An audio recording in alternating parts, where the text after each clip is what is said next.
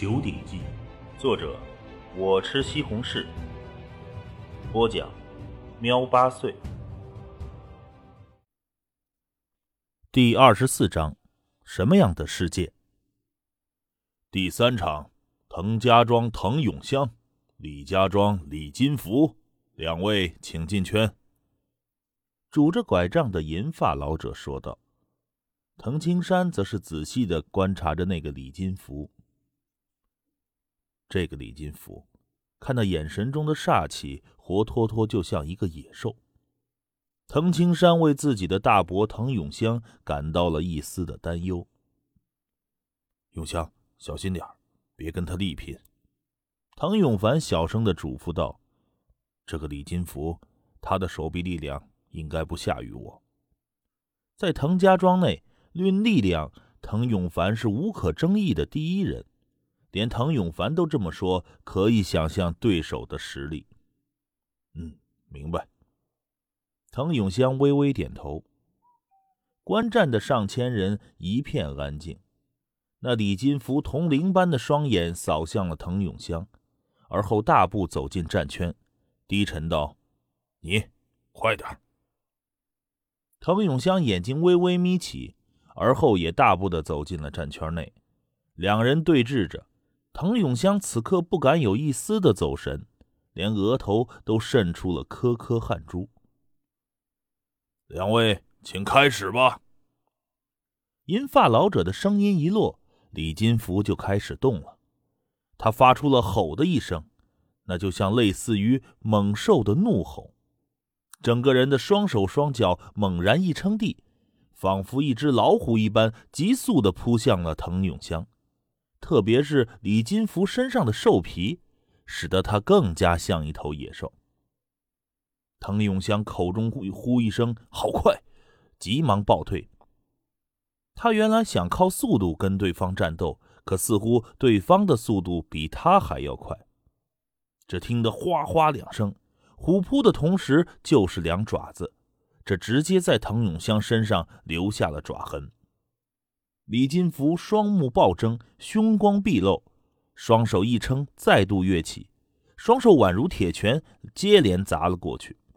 滕永香来不及闪躲，只能迎接。只听得砰砰砰数声，在接连的重拳之下，滕永香直接中了两拳。这两拳砸在了他胸口上，把他整个人都砸得飞了出去。重重的落在了圈外，鲜血从口中不断的溢出。永香抱着滕青山的滕永凡连忙跑了过去。滕青山也仔细观察着。哼，你没杀我叔，我也手下留情，饶了他一命。我拳头落在他身上的时候只有五分力，他还死不了。那李金福的声音沙哑，同时盯着滕永凡。滕永凡，你的实力不错，滕家庄也就你配当我的对手。滕永凡抬头看去，身高八尺的李金福就如一尊魔神盯着滕永凡，嗤笑道：“可惜啊，你留在这庄子内，一辈子也就这样了。”说完就转身离去，拾起了那根令人心寒的狼牙棒，扛在肩上，大步的朝外走了。李家庄的人立刻分开了一条路让他走。第三场，李家庄李金福胜。三场结束，滕家庄、李家庄各获得一场胜利，以及一场平局。按照规定，从今天起，沟渠的水，李家庄和滕家庄每天各使用六个时辰。那银发老者宣布了结果：一足一半。滕家庄和李家庄也都心平气和的接受了。李火军，你那孙子似乎是要离开你庄子了。滕云龙问道。哈哈哈！李火军唯恐周围的人听不见，朗声道：“我这孙子金福，他十三岁那一年就独自一个人进了大岩山，耗费了五年的时间苦修，和野兽为虎。”琢磨出了一套猛虎拳，他这是也刚刚才结束苦修，已经决定去参加审核，加入归元宗了。顿时响起了一片哗喧哗声。归元宗，藤青山听到这三个字，一个机灵。宗派，他从未听说过中国历史上有这样一个宗派。嗯，看来你的宝贝孙子以后前途无量啊！哈哈哈哈。腾云龙哈哈的大笑着。蒸水的比试结束，滕家庄和李家庄的人都散了，只是大家都议论纷纷，谈论着这一战。当然，谈论更多的对象是李金福。在回去的路上，滕青山疑惑地问他爸：“滕青山疑惑地向父亲询问，爹，归元宗是什么？是一个非常非常强大的宗派。我将来的目标就是进归元宗。”在一旁的滕青虎坚定地说道。父亲滕永凡也笑着：“嗯，青虎有志气。青山呐。”这归元宗是一个宗派，这宗派呢会教导弟子修炼出内劲。这内劲和筋骨力量不同，威力极大。那些宗派出来的高手，你有时候看着细皮嫩肉的，可是人家一巴掌就能拍碎巨石。藤青山暗自点头，内劲的奥妙他当然懂。那爹，你怎么不去归元宗啊？藤青山接着问，而且。难道没有其他宗派了吗？就一定要进归元宗吗？藤青山的聪明乖巧，虽然才四岁，说话却很符合逻辑。滕永凡也为有这样的儿子而开心。滕永凡感慨一声，详细的说：“青山，天下一共九州，咱们扬州是最繁华的地方。扬州境内呢，第一宗派就是青湖岛。”第二宗派就是归元宗，当然铁衣门和归元宗并列第二也行，他们实力相差无几。藤青山点点头，那为什么不加入青湖岛？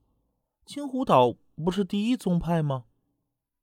嗯，扬州有十三郡城，扬州的十三郡城中有九个郡城完全被青湖岛这一宗派掌控，在那九大郡城内。青湖岛是唯一的宗派，九大郡城以及辖下的上百个城池的官府人马都是由青湖岛任命的。准确的说，官府人马是青湖岛的外围成员。藤青山听得脑袋直发懵，这是什么世界？什么时代？一个武林宗派竟然能够完全控制九大郡城？所谓的官府人马，竟然是由宗派任命，并且只算是外围人员。扬州十三郡城，第一宗派青湖岛就完全控制了九大城，而归元宗则完全了控制我们江宁郡。我们江宁郡的九大城，所谓的官兵，其实都是归元宗的外围成员，那些官员都是归元宗的弟子。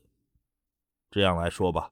在江宁郡，归元宗就是天，没有任何一个宗派敢插足江宁郡。彭青山的脑袋依旧处于发懵中，他可以肯定，中国历史上绝对没有宗派控制天下的事情发生过。这个世界应该不是中国历史上任何一个朝代。青山。那表哥滕青虎也眉飞色舞地说：“你说那白马帮够厉害了吧？八千核心帮众，可是他也要每年孝敬宜城城主大人。如果城主大人不高兴，带领着一批武者杀过去，哼！别看他八千人，随便来一两百个武者，就能把他们杀得片甲不留。”滕青山完全明白了，在江宁郡这归元宗。就是皇帝，官府官员是归元宗的弟子，连白马帮等帮派都要小心翼翼的，不敢惹恼了归元宗。那要进归元宗很难吗？藤青山继续询问。嗯，是很难。滕永凡感慨道：“要进归元宗，只有两个办法：一个是十岁以下的孩子缴纳五百两白银，就有机会去学习秘籍；如果一年之内没有练出内劲，还是会被扫地出门。藤青山心中明白，即使有秘诀，吸收天地灵气练出的内劲，也不是每个人都能做到的。练习内家拳的成功，那是万中无一；而吸收天地灵气炼化内劲，虽然简单，可恐怕数十人中也才有一个能够达到。单单这五百两的银子换一个机会，一般人是出不起的。滕永凡感慨道。不是还有第二个办法吗？宗派内也有征伐杀戮的军队，就如归元宗就有一支黑甲军。我说的第二个办法就是想办法进入黑甲军。滕永凡感慨道：“这个考核倒是很简单，能举起五百斤的巨石，就算是三流武者，就有资格加入黑甲军。”能举起两千斤的巨石，就可以成为二流武者；能举起一万斤的，那就是一流武者。藤青山暗惊：一流武者，万斤巨石。前世自己达到的宗师境界，修炼了虎形通神术后，巅峰时期的自己也就勉勉强强举起万斤。而这个世界天地灵气充足，人的身体素质好。力量大的猛人看来也是有不少。一个普通成年男人能够举起三百斤的巨石，可是这力量越往上提高越难。举起四百斤，十个人中恐怕才有一个；而举起五百斤，百人中怕是才有一个吧。滕永凡感慨道：“我从小苦练，如今也能举起一千两百斤。”已经是滕家庄力气最强的了，可是，在武者中，哎，也只是三流武者呀。五百斤到两千斤，都才只是三流武者；两千斤到一万斤，方才成为二流武者。